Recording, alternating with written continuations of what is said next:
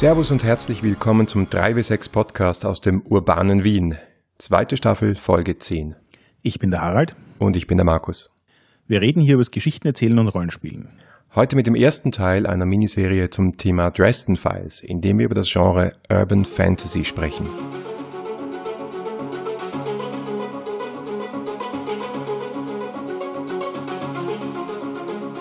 Ja, das ist jetzt heute meine Spezialfolge, oder? Da werde ich unglaublich viel reden. Ja, und ich, bei mir werden die Fragezeichen aufsteigen möglicherweise oder ich äh, verbalisiere dann diese Fragen, die ich habe oder auch die Probleme, die ich habe. Ach was, wir werden dich einfach überreden, dass Cthulhu in Wirklichkeit auch nur Urban Fantasy ist. So weit wird es nie kommen, niemals. Aber das Argument wurde schon mal gemacht. Äh, fangen wir mal vom Anfang an an. Urban Fantasy, Harald, was ist denn das? Ja, das ist natürlich eine gute Frage. Urban Fantasy ist so ein Begriff, der recht häufig herumgeworfen wird, an sich ja auch recht generisch klingt, aber wo dann doch recht viel dahinter steckt. Der Begriff selbst ist eigentlich erst Mitte der 80er, Anfang der 90er entstanden. Davor gab es zwar durchaus auch Vertreter dieses Genres, aber es ist irgendwie alles nicht so klar abgegrenzt worden als ein Genre, zu dem die Sachen dazugehören. Und seit es dann so Anfang der 90er tatsächlich als Begriff verwendet worden ist, hat sich auch wirklich viel in dem Bereich getan. Also wenn man sich so die Listen anschaut an Büchern, die sich zu Urban Fantasy zählen, sind das schon wirklich lange. Es gibt auch sehr viele drin, die Zyklen über mehrere Bücher hinweg haben. Zum Beispiel die Anita Blake Serie, die 93 angefangen hat und mittlerweile bei 24 Büchern ist. Also schon ziemlich lang rennt. Oder eben auch Dresden Files, auch schon bei 14 Büchern mittlerweile, 2000 angefangen. Wie definieren wir also jetzt Urban Fantasy oder wie grenzen wir es zu anderen Sachen ab? Wir haben drin den Begriff der Fantasy, das heißt also Urban Fantasy hat immer auch mit den fantastischen Dingen zu tun. Oft finde ich gemischt mit so ein bisschen Dosis Paranormal versus Fantasy übernatürlich. Also es geht jetzt nicht darum, wie in Shadowrun, dass Elfen und Zwerge in einer Stadt herumlaufen, sondern es geht oft darum, dass die klassischen Tropes des Übernatürlichen, also einerseits Monster wie Vampire, Werwölfe, Geister und so weiter ähm, existieren. Andererseits aber auch, dass so ein bisschen die Elemente, die in äh, Horror drin sind, also irgendwie so in, in dunklen Ecken lauert das Böse und alles ist so ein bisschen düster und ähm, es findet immer alles in der Nacht statt und es regnet immer und die Korruption der guten Menschen ist immer so eine Gefahr. Ja, warum heißt es eigentlich nicht Urban Horror? Weil in so vielen der für mich äh, klassischen Urban Fantasy Geschichten sind die übernatürlichen Wesen die klassischen Horrormonster der Gothic Novel, also äh, Vampire, Werwölfe, äh, vielleicht Frankensteinartige Wesen oder Frankensteins Monsterartige Wesen, um ganz korrekt zu sein. Ähm, trotzdem Fantasy und nicht Horror. Ja, das ist eh einen grandiosen Punkt. Also zum einen mal Urban Fantasy entspringt aus der Gothic-Literatur. Das heißt, vieles von dem, was du jetzt gerade aufgezählt hast, sind einfach die Vorfahren und Großeltern von Urban Fantasy. Und das andere ist aber, dass Horror meiner Meinung nach ganz oft damit spielt, dass etwas Unerwartetes Neues passiert. Das heißt, Charaktere kommen aus einer heilen Welt, so wie sie sie kennen, und erleben plötzlich Dinge, die in diese Welt eindringen, in diese Welt passieren, die dort nicht passieren sollten und haben halt damit auch keinen Plan, was sie damit machen, wie sie damit umgehen, ähm, kein Rezept, wie sie sich dagegen wehren oder was auch immer. Und das ist dann immer so ein, so ein bisschen so ein auch Überlebensthema. Also dieses finde ich heraus, was ich dagegen machen kann, bevor es zu spät ist. Und bei Urban Fantasy ist es mehr so dieses, was passiert, nachdem der Horror da war und wir uns alle daran gewöhnt haben. Und jetzt ist es alltäglich und ähm, es gibt zwar auch dort ganz oft quasi diese Origin Stories, wo dann ein Teil der Bevölkerung nicht weiß, dass es diese erweiterte Welt gibt, dass es Vampire und Werwölfe und so weiter gibt. Und die dann aber draufkommen und dann irgendwie ganz geschockt sind. Oh mein Gott, es gibt Vampire. Und die Reaktion des großen Haupthelden ist, ah ja, sorry, habe ich vergessen dir zu sagen, so nach dem Motto. Das heißt, es, es, es herrscht so ein gewisses laissez-faire, es ist nicht lebensbedrohlich, dass es diese düstere Welt gibt. Es gibt das Übernatürliche und es ist eine Bedrohung, aber man hat auch Wege, damit umzugehen ähm, oder sich dagegen zu wehren. Und diese Balance aus, es ist eine größere Welt, als wir glauben, es passiert mehr und es gibt mehr, als wir denken. Ähm, nicht jeder ist sich dessen aber bewusst, ist irgendwie so eines der ganz großen Tropes in Urban Fantasy. Ja, sind ja oft auch so entweder Parallelweltgeschichten, also ich denke da zum Beispiel in Neil Gaiman's Neverwhere, das London Below. Es gibt ein London unter London. das irgendwie ähm, ähnlich ist, aber doch ganz anders. Oder dann so Geheimweltgeschichten, also wie in der World of Darkness, wo du halt die Vampire existieren, aber das größte Gesetz der Vampire ist, sag niemandem, dass es Vampire gibt. Das ist ein bisschen wie der Fight Club. Hast du den Witz mit dem Fight Club gesehen? Ich war gestern das erste Mal im Fight Club, hat leider die erste Regel verpasst, aber es war super. Ich empfehle den Fight Club weiter. Also bei Vampire ist es eher nicht so cool. Also das ist für mich auch so ein Element von, ich sage mal, vom typischen, prototypischen Urban Fantasy, Parallelwelten oder Geheimwelten. Ähm, wobei das lustig ist, dass das auch so eine Genrekonvention ist, mit der gerne gebrochen wird. Also ich denke dann, dann an die äh, True Blood Serie, also jetzt Fernsehserie respektive die Suki Stackhouse Novels, wo der ganze Aufhänger ja ist, dass die Welt weiß, dass Vampire existieren. Mhm. Ähm, es ist ja auch immer so ein, so ein Constant Threat. Also selbst in diesen äh, Genres, die versuchen, diesen Teil der Welt geheim zu halten, ist es immer so ein aufpoppendes Bedrohungsszenario, das jetzt dann doch herauskommt und alle wissen, was Sache ist und solche Sachen. Es ist so ein sehr offenes Geheimnis in diesen Geheimwelten, weil sonst würde die Geschichte schlichtweg nicht stattfinden. Aber sehr oft ist, zumindest im, im ersten Roman von so einer Serie, von so einer Welt, ist halt eröffnet sich der Plot, in dem der Protagonist oder die Protagonistin draufkommt, aha, da gibt es eine andere Welt. Aber anders oder im Unterschied zu einem Horrorroman oder zu einem Lovecraftschen Geschichte ist das nicht vollkommen nervenzerfetzend oder vielleicht nur im ersten Moment, sondern ist es so etwas, das eben eher fantastisch als Horror ist, so mehr Narnia als Cthulhu. Ich gehe durch den Schrank und lerne eine neue Welt kennen und die ist zwar schon irgendwie angsteinflößend, weil ganz anders, aber wow, ich lerne eine neue Welt kennen, da gibt's neue Regeln, da gibt's neue Wesen, ich kann da hineingehen und, und ein Teil davon äh, werden und ich, ich, bin, ich bin der Träger eines Geheimnisses und werde da irgendwie darin verstrickt. Und es ist nicht eigentlich der Impetus da der Protagonisten, dass sie sagen, ich muss diese Tür wieder schließen.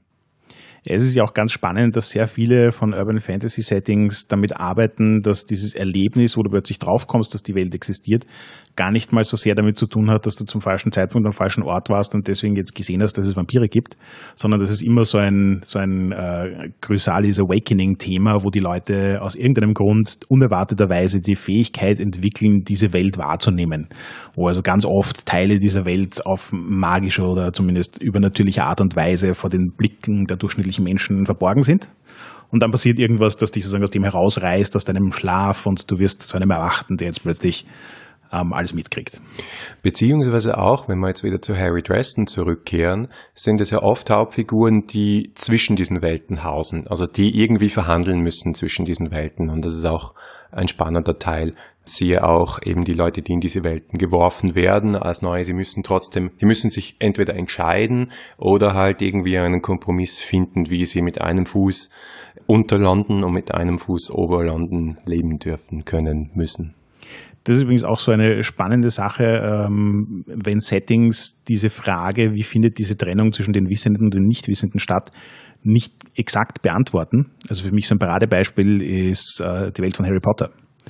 Da haben, vermitteln sie den Eindruck, dass der durchschnittliche Mensch nicht weiß, dass es eine magische Society gibt. Und die magische Society ist sogar so weit self-reliable, dass sie es total faszinierend finden, was die Menschen da für Artefakte haben, wie Autos und so du kriegst suggeriert, dass der Kontakt zwischen den beiden Welten eigentlich nicht sehr groß ist. Aber wenn du dir dann die Bücher durchliest und die Filme anschaust, passieren immer wieder Dinge, wo du denkst, wie kann das irgendjemand nicht mitkriegen? ja gut, das ist ein grundsätzliches Problem von Harry Potter ist, dass die Welt super inkonsistent ist, ja, und das nicht, nicht ganz so konsequent ausverhandelt ist, wie es am Anfang geschildert wird. Aber du würdest Harry Potter in die Ecke Urban Fantasy stellen.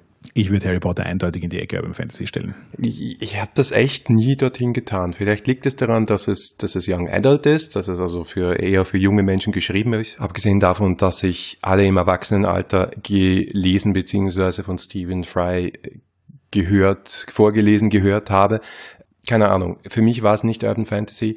Vielleicht liegt es daran, dass ich ein bisschen ein engeres Bild von Urban Fantasy habe, das sehr stark von World of Darkness und Vampire und so weiter geprägt wurde. So wie Fantasy für die meisten Elfenzwerge Orks ist, ist für mich Urban Fantasy im engeren Sinn so dieses äh, Werwölfe, Vampire, Geister leben unter uns. Kommt alles vor, außer den Vampiren, da bin ich mir nicht ganz sicher, aber wir haben definitiv Geister mit Myrtle, wir haben definitiv Werwölfe mit Lupin, wir haben Magier. Ja, okay, okay. Ach Gott, es ist schwer dagegen zu argumentieren, aber es fühlt sich irgendwie, es fühlt sich irgendwie anders an. Ich kann es nicht sagen, warum. Vielleicht deswegen, weil dieser, dieser Public School Plot so stark ist, weil dieses ich bin jetzt elf, elf, oder?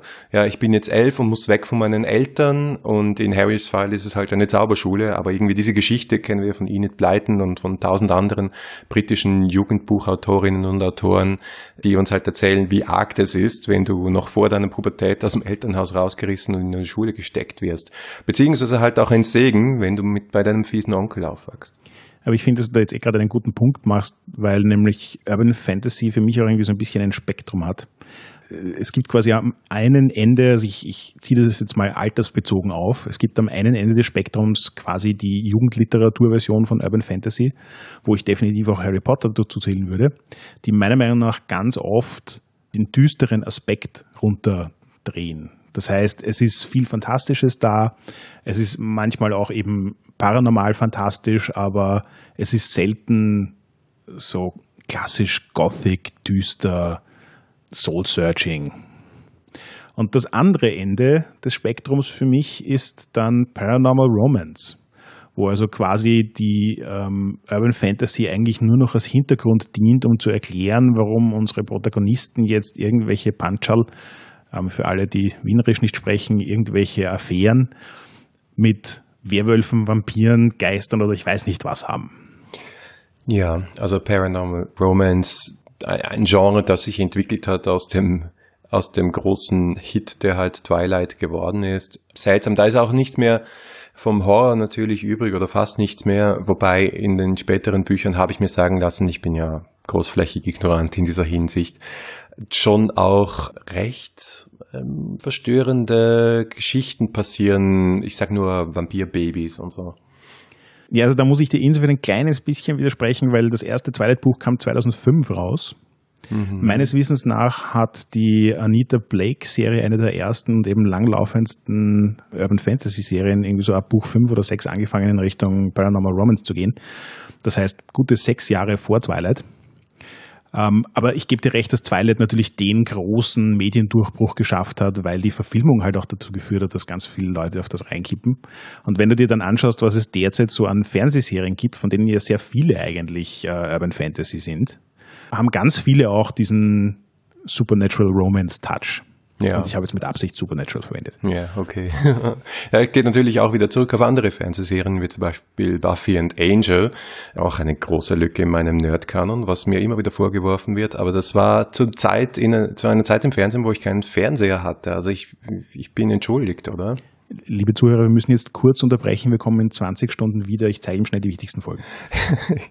Sie stehen ja alle da. Oh. Ja, irgendwann, irgendwann werde ich es nochmal schauen. Aber irgendwie so in die 90er zurückzukehren, fernsehtechnisch ist manchmal ein bisschen, braucht ein bisschen Überwindung. Also ich werde mich jetzt mit dir outen. Ich hatte das gleiche Problem bis vor eineinhalb Jahren. Dann hat meine Frau angefangen, auf Netflix Buffy zu schauen. Dann sind wir beide davor hängen geblieben. Es war in vielerlei Hinsicht ein wirklich traumatisierendes Erlebnis, weil ich dir recht gebe, vor allem die erste Staffel war nicht nur 90er, sondern auch noch Low Budget und wirklich, wirklich, wirklich schlecht. Aber was die Serie vollkommen rettet, ist, dass du so sehr auf die Charaktere reinkippst, dass es ganz egal ist, wie schlecht es ist. Du willst einfach wissen, wie es weitergeht. Gut, wenn ich es durch Babylon 5 durchschaffe, apropos Lücken schließen, dann werde ich, ich verspreche das und ich verspreche das auch meiner Freundin, hier hoch und heilig vor den Augen und Ohren unserer Hörer, dann werde ich Buffy schauen, alles. Aber Die. nur dann. Okay, äh, aber kommen wir zurück zum Thema. Spektrum waren wir.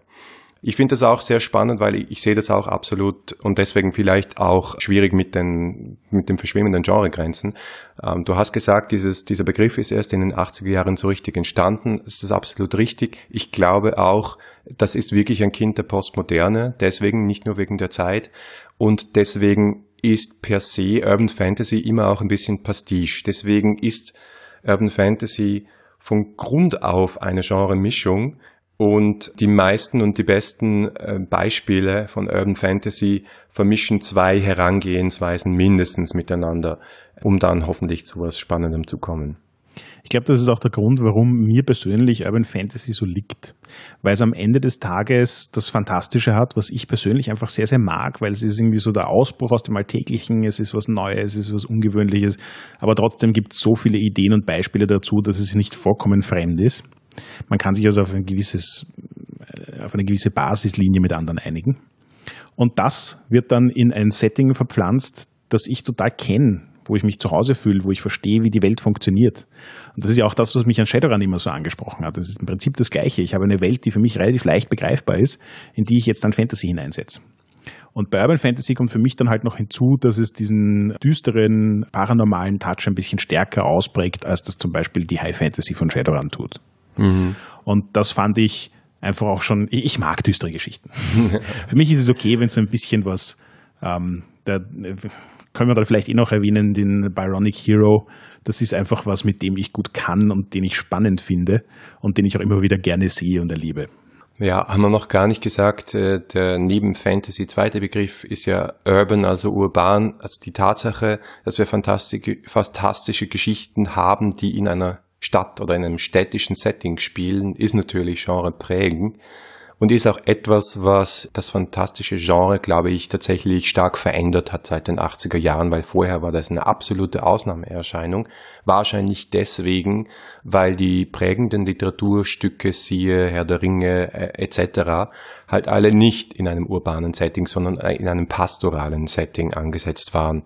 Und da haben sich sehr viele sehr lange dran gehalten, bis dann äh, Leute dahergekommen sind. Einerseits äh, die Neil Gaimans dieser Welt, die das Ganze halt in Richtung urbanes Setting abgebogen haben und halt Urban Fantasy Geschichten geschrieben haben. Oder dann, ich finde ein bisschen einen anderen Zugang, ähm, zum Beispiel die Baslag-Serie von China Mieville, die halt wirklich fantastische Geschichten im Sinn von keine Parallelwelt, sondern ich baue eine eigene fantastische Welt auf, aber die ist dezidiert urban und in einem, in einem Großstadt-Setting angesiedelt.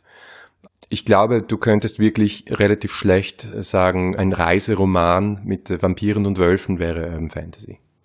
Ja, da gebe ich dir vollkommen recht. Ich muss mich dann bei der Gelegenheit auch immer daran erinnern, dass Fantasy als solches ja jetzt auch noch nicht so lange ein populäres Thema ist, weil ich mich dann immer frage, na ja, aber dann müsste das doch eigentlich heißen, dass Urban Fantasy ja auch im alten Rom funktioniert.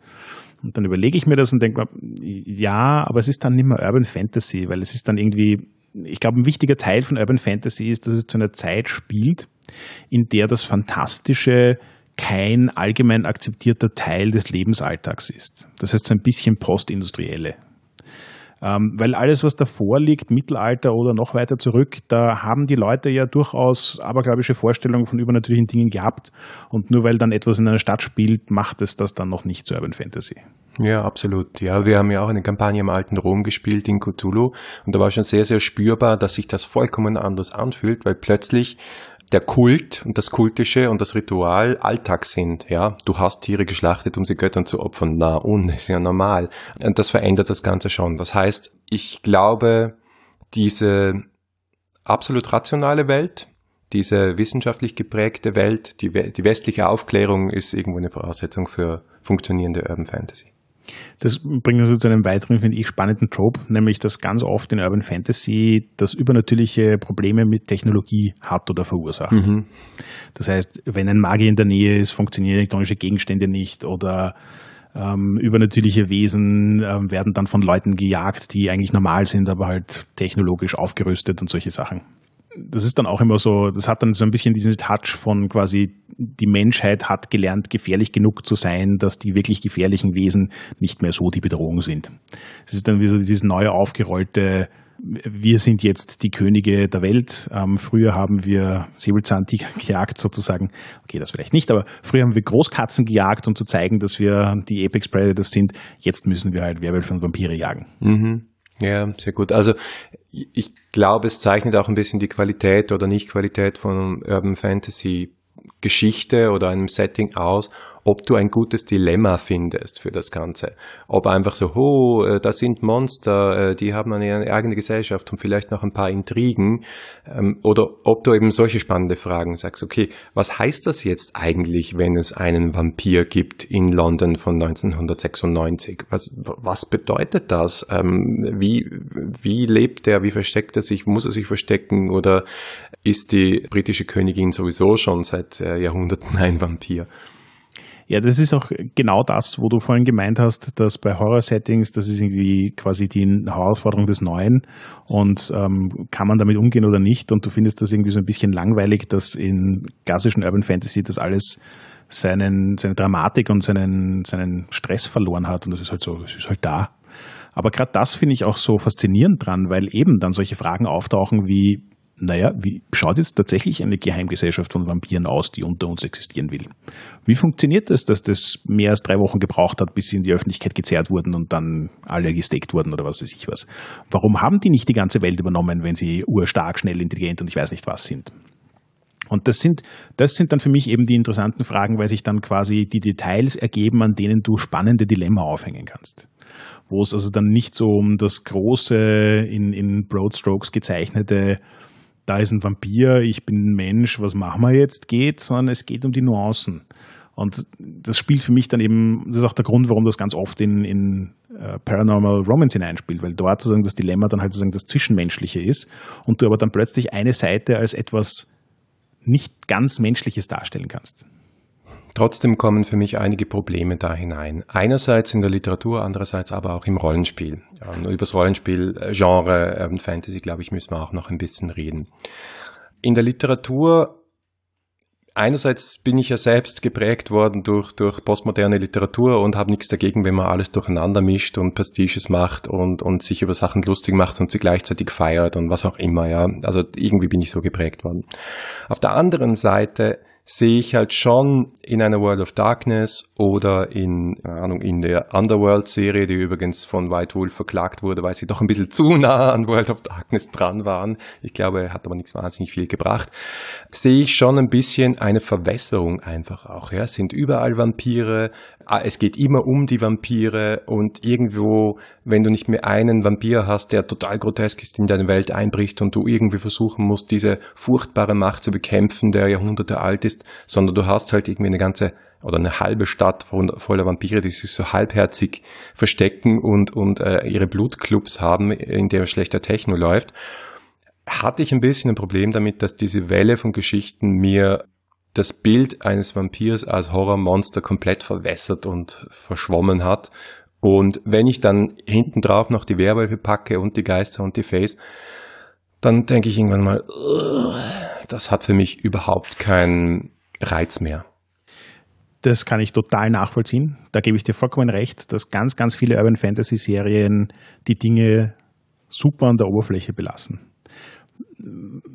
bei vielen von den Fernsehserien denke ich mir, dass das zum Teil auch deswegen passiert, weil halt in Urban Fantasy so viel Variantenreichtum drinsteckt, dass es viel unterhaltsamer ist, sich jede Episode mit irgendwas anderem zu beschäftigen und niemals wirklich ins Detail zu gehen. Und genau das gleiche Problem ist ja auch etwas, an dem die meisten Romanserien kranken, weil wie weit kannst du denn ins Detail gehen, wenn du drei Romane schreibst? Ja? Respektive, wenn du dann wirklich alles andere weglässt, damit du bei einem Thema total ins Detail gehen kannst, dann stellt sich ja wieder die Frage, ist es Urban Fantasy, wenn nur Vampire vorkommen? Und das bringt mich dann jetzt auch wieder zu Dresden Files. Das ist nämlich das, was ich Dresden Files so extrem hoch anrechne. Es gibt jetzt 14 Bücher. Er ist immer bei Urban Fantasy geblieben. Er ist nie in Richtung ähm, Paranormal Romance oder Kiddie-Romane oder sonst irgendwas abgebogen. Und er hat sich in jedem dieser Romane die Zeit und den Raum genommen, eines der Elemente seiner Welt auszudetaillieren. Er hat nicht sozusagen in jedem Roman noch eine neue zusätzliche Fraktion erfunden, die es jetzt vorher noch nicht gab. Ist auch ein bisschen vorgekommen, aber halt nicht immer. Und er hat sich ganz oft Zeit genommen, die Fraktionen, die er am Anfang mal in den Raum gestellt hat, dann auch wirklich auszudetaillieren. Und da merkt man einfach, wenn man genug Zeit damit verbringt, darüber nachzudenken, wie ist das so? Was heißt das jetzt, wenn es die gibt? Was macht man damit? Wie leben die? dann kommen am Ende des Tages schon sehr interessante Konstellationen heraus, wo dann der 0815 Fairy, der im ersten Roman erwähnt worden ist, als es gibt Fairies und unser Held hat eine Fairy Großmutter, äh, Godmother, 14 Romane später plötzlich unglaublich viel Background da ist, der viel mehr erklärt, detailliert und verständlich macht, warum die alle da sind, wie sie agieren, warum sie agieren, warum man sie nicht so viel sieht und so weiter. Und so wie du sagst, das schafft dann halt, wenn man diese Details hat, schafft es halt auch ganz viele spannende Aufhänger für interessante Geschichten. Ich habe einmal das alte Dresden Files Rollenspiel gespielt, als Spieler tatsächlich in einem Con-Setting, muss man dazu sagen, ist natürlich selten der ideale Ort, um äh, sowas Neues auszuprobieren. Und da habe ich ein Problem gesehen, das mir bei Urban Fantasy Spielen ähm, immer mal wieder begegnet ist. Und das ist das, wir spielen alle Leute mit Cool Powers. Es gibt eine Herausforderung. Ich schaue auf meine Liste von tollen Dingen, die ich machen kann, sag, oh, das würde hier passen. Setze meine Macht ein, gelöst weiter. Und, und wenn man dazu noch, also das bisschen, was ich, was ich an äh, World of Darkness gespielt habe, da habe ich schon auch sehr viel Machtgeilheit erlebt und sehr wenig Willen, Probleme, Herausforderungen jenseits von den äh, eigenen zauberischen Fähigkeiten zu lösen. Das hat mich einfach nicht so wahnsinnig interessiert, muss ich sagen. Ich greife da jetzt ein bisschen vor auf unsere System Review. Wir werden ja dann über Dresden Files Accelerated, also die Fate Accelerated Variante davon reden. Und ich finde, dass ihnen dort etwas unglaublich Elegantes gelungen ist, dass sie mit Fate Core schon angerissen haben. Ja, du hast vollkommen recht. Ein guter Teil dessen, was Urban Fantasy spannend macht für Leute, ist, dass du so ein bisschen die Machtfantasien ausleben kannst. Ja, du hast Charaktere, die auf Probleme zugehen können und sagen können, ja, normale Menschen könnten das einfach nicht lösen, ich schnippe mit den Fingern und es ist kein Problem mehr. Ja das, ich glaube, dass das auch in Rollenspielern, gerade in Rollenspielern, ein ganz starkes Grundbedürfnis bedient. Und im Prinzip habe ich damit überhaupt kein Problem, außer, so wie du sagst, es endet darin, dass das ähm, Coolsein der einzige Inhalt des Spiels wird. Dann wird es halt schnell Fahrt. Ja?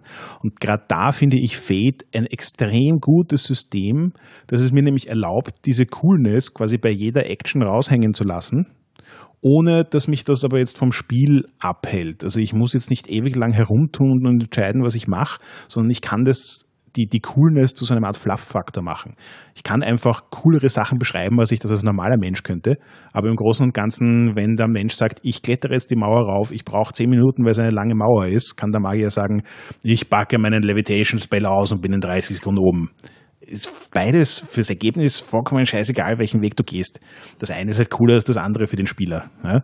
Und in Fate kann ich ihn genau solche Sachen machen lassen ja? und kann ihm die ganze Zeit das Gefühl geben, dass er urcool ist. Ich muss mich aber halt auch damit beschäftigen und da hast du das vollkommen auf den Punkt gebracht. Eben, was ist das Dilemma, was ist die Herausforderung, die tatsächlich in dem Abenteuer drin steckt? Weil ich levitiere die Wand hoch, ist nicht die Herausforderung. Ja, genau. Und mein zweites Problem mit Urban Fantasy Spielen ist die Abenteurergruppe. Ich hatte selten so das Gefühl, dass jeder Spieler, jede Spielerin in eine andere Richtung gehen will und zieht, weil halt auch so dieses Individuum sehr stark im Vordergrund steht als bei Urban Fantasy Spielen. Und wenn du dann am Tisch sitzen hast, einen Vampir, einen Werwolf, ein, ein, eine Fee und einen unsichtbaren Geist, dann weiß ich einfach nicht, wie das aufgeht. Und das ist jetzt nicht vollkommen frei erfunden. Solche Situationen gab's. Ja, ja, vollkommen. Ähm, ich, hab, ich kann ja nicht sagen, wie viele World of Darkness-Runden ich erlebt habe, in denen genau sowas passiert ist. Vor allem die, wo dann irgendeiner gemeint hat, lasst uns doch mal Charaktere mit mehr Punkten spielen. Dann verbringst du einen Abend mit der Charaktererschaffung, dann hast du dort Leute sitzen, also ich erinnere mich noch mit Schauern an unseren Combat Gypsy. Gypsies waren irgendwie so ein Nebenbuch der World of Darkness und da war ein Regelkonstrukt drin, das einfach dazu geführt hat, dass wenn du es intelligent angelegt hast, dann ist der irgendwie erst von einem Vampir gebissen worden. Nein, warte, nein. Erst hat er das Ritual gemacht, um sich in einen Werwolf zu verwandeln. Dann ist er von einem Vampir gebissen worden. Dann hat er ein Artefakt angerührt, das eine Mage-Seele gegeben hat. Dann ist er von irgendjemandem umgehackt worden, um zum Geist zu werden. Und am Ende des Tages konnte er in einer Runde durchgezählte 1,8 Millionen Attacken machen. Mm, Multiclassing. also, ja, dieses Problempotenzial steckt drinnen, vor allem weil ja jeder auch cool und einzigartig sein will. Aber auch da wieder bin ich der Meinung, dass Fate, also das sind zwei Dinge. Das eine ist, das Setting an sich bietet bereits die Antwort auf deine Frage. Nämlich, ja, das ist eins der zentralen Dilemma von Urban Fantasy. Alle wollen alleine überlebensfähig und urcool sein, aber am Ende des Tages können sie es nicht. alle guten Urban Fantasy Settings spielen damit, das ist so die dunkle Komponente, dass die Leute zwar urmächtig sind, aber letzten Endes nicht mächtig genug, um alleine alle Probleme zu lösen. Und es geht immer darum, dass du Charaktere hast, die irgendwie dysfunctional und nicht ganz so die ultimativen Teambilder sind, die trotzdem einen Weg finden müssen, ähm, als Outcast mit anderen gemeinsam eine Gruppe zu bilden, damit sie mit den Problemen irgendwie umgehen können. Und genau das Gleiche musst du natürlich auch am Tisch mit anderen Rollenspielern machen. Mit Fate geht es wunderbar. Wenn du da eine Charaktererschaffung machst, bei der tatsächlich auch sozusagen die Leute darauf eingehen, sich gegenseitig Aspekte zu definieren, dann hast du nachher eigentlich eine Gruppe, die funktionieren kann. Aber es ist sicher ein Problem, das auf Cons noch wesentlich stärker ist als in Runden, die du längere Zeit spielst, weil du dort natürlich auch mehr Möglichkeiten hast, die Charaktere auch irgendwie zusammenzuschnallen. Weil ich jetzt immer so negativ war, sage ich auch noch für mich ein Positivbeispiel. Ich habe vorher schon erwähnt, Neverwhere von Neil Gaiman, derzeit von ihm ja gerade die Serie am Laufen von American Gods auf Amazon Prime. Können wir darüber diskutieren, ob das Urban Fantasy ist? Wahrscheinlich schon. Neverwhere ist eindeutig äh, Urban Fantasy. Da habe ich übrigens die wunderbare Hörspielversion von der BBC gehört. Was mir so gut gefallen hat an dieser Welt und an dieser Geschichte, ist, dass er nicht gesagt hat, ich nehme jetzt den Vampir und setze ihn nach London und schaue, was passiert, abgesehen davon, dass das Bram Stoker schon gemacht hat, sondern er hat gesagt, ich schaue mir London an und dann überlege ich mir, was ist das fantastische London? Also ich schaue mir an, da gibt's eine, ich glaube es ist eine U-Bahn-Station oder äh, irgendein geografischer Ort, der heißt The Angel Islington. Und er hat sich gedacht, oh, es gibt einen Engel namens Islington. Was macht er? Wo lebt er? Was passiert mit dem? Und dann einfach dieses Zerrbild dieser Stadt in wunderbar symbolischen Figuren, die halt wieder rückspiegeln auf das, was in London wirklich passiert, was an der Oberfläche passiert, zu erschaffen. Und das ist eine Sorte von Urban Fantasy, die mich extrem begeistert. Auch äh, wieder Neil Gaiman, äh, The Ocean at the End of the Lake, wo es am Schluss eigentlich darum geht, mit Verlust fertig zu werden, mit dem auch auf, eine, auf die eigene Kindheit zurückzublicken und wie die Erinnerung das Ganze verändert. Das heißt, am Schluss ist es halt gute Literatur. Ja. Wahrscheinlich ist das jetzt einfach so diese äh, 90 Prozent von allem ist Mist Regel dass ich sage, da wo ich, da wo ich einen Zugang finde, da wo ich das Gefühl habe, da wurde was Innovatives gemacht und da wurde auch eine Geschichte erzählt, die mich mitreißt und die mich emotional berührt, da bin ich 100% hinter Urban Fantasy. Überall dort, wo ich das Gefühl habe, man nimmt so die verschiedenen Top Boy aus verschiedenen Genres, mischt sie wild zusammen und schaut dann, was passiert, dann denke ich mir, das verwischt und verwässert alles, was mir als Horrorfan hoch und heilig ist. Und deswegen, wenn jemand mit der großen Werbung die neue Urban Fantasy Geschichte kommt, bin ich zuerst mal skeptisch. Kann ich total nachvollziehen, weil du wie gesagt, zehn Leute erzählen dir das und einer wird eine gute Geschichte haben. Du hast jetzt noch einen kurzen Punkt gebracht, auf den ich nochmal herumreiten will, nämlich das alte Klischee des Settings als Charakter.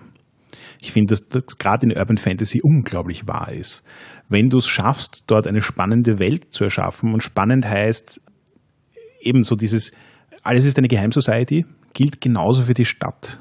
Also wenn wir jetzt bei Urban Fantasy von Städten reden immer.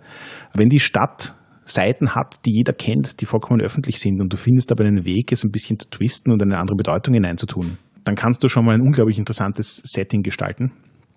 Und das Zweite ist, dass Städte an sich ja total viel Spielraum bieten, um ihnen einen spezifischen Charakter zu geben, um da was herauszuarbeiten, an dem die anderen Charaktere kiefeln können, ja, wo sie ähm, mit Problemen konfrontiert werden, die stadtspezifisch sind und nicht selbstgemacht, wo sie ähm, Dinge nutzen können, die stadtspezifisch sind. Ja, also für mich so ein Paradebeispiel ist, weil ich jetzt gerade in einem Setting äh, schreibe, das in Paris spielt. Ja, was du alles mit dem Eiffelturm machen kannst, glaubst du ja gar nicht. Mhm. Ja? Und dann solche Sachen wie, es gibt die Katakomben, wo Millionen Leichen begraben liegen. Also du hast, finde ich, in jeder Stadt, weil es halt so dicht von Menschen besiedelt ist, immer Gelegenheiten, was Spannendes, Alternatives daraus zu machen. Und die Leute, die da den Zugang dazu finden, die Autoren, die, finde ich, haben auch oft Geschichten, die einen spannenden, unerwarteten Twist, sage ich jetzt im weitesten Sinne drin haben. Ja. Und die, die halt wirklich nur generisches 0815 Urban Fantasy machen, wo alle Standardtropes bedient werden und die Umgebung vollkommen uninteressant ist, die kriegen das halt auch nicht hin, weil es nichts bietet, an dem du dich anhalten kannst, wo du dich anhalten willst. Danke fürs Zuhören. Das war der erste Teil unserer Miniserie zum Thema Dresden Files. Feedback lesen wir gerne auf Facebook, Twitter oder im Web unter 3w6-podcast.com. Wenn euch diese Folge gefallen hat, dann empfehlt euch den Podcast einer Person weiter, die daran auch Spaß haben könnte. Oder ihr schenkt uns ein paar düstere, urbane Sterne auf iTunes. Danke fürs Zuhören und bis zum nächsten Mal.